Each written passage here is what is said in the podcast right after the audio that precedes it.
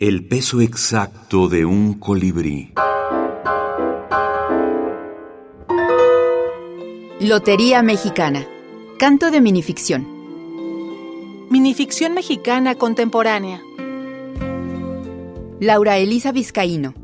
La luna. La luna se enamoró de una farola ubicada en una calle sin nombre, la única en la región. Una noche en la que el cuarto menguante menguaba. Una pareja de enamorados se recargó exactamente en esa farola. La luna alcanzó a ver cómo su bienamada se sonrojaba. Tomado de Lotería Mexicana. Canto de minificción.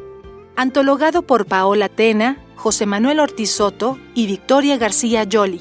México 2020.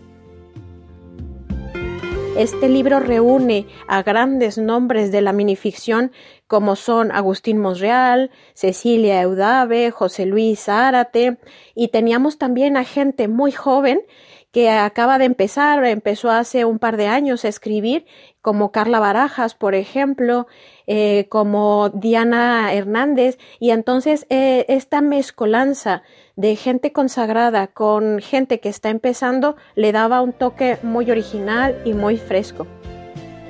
Paola Tena, escritora.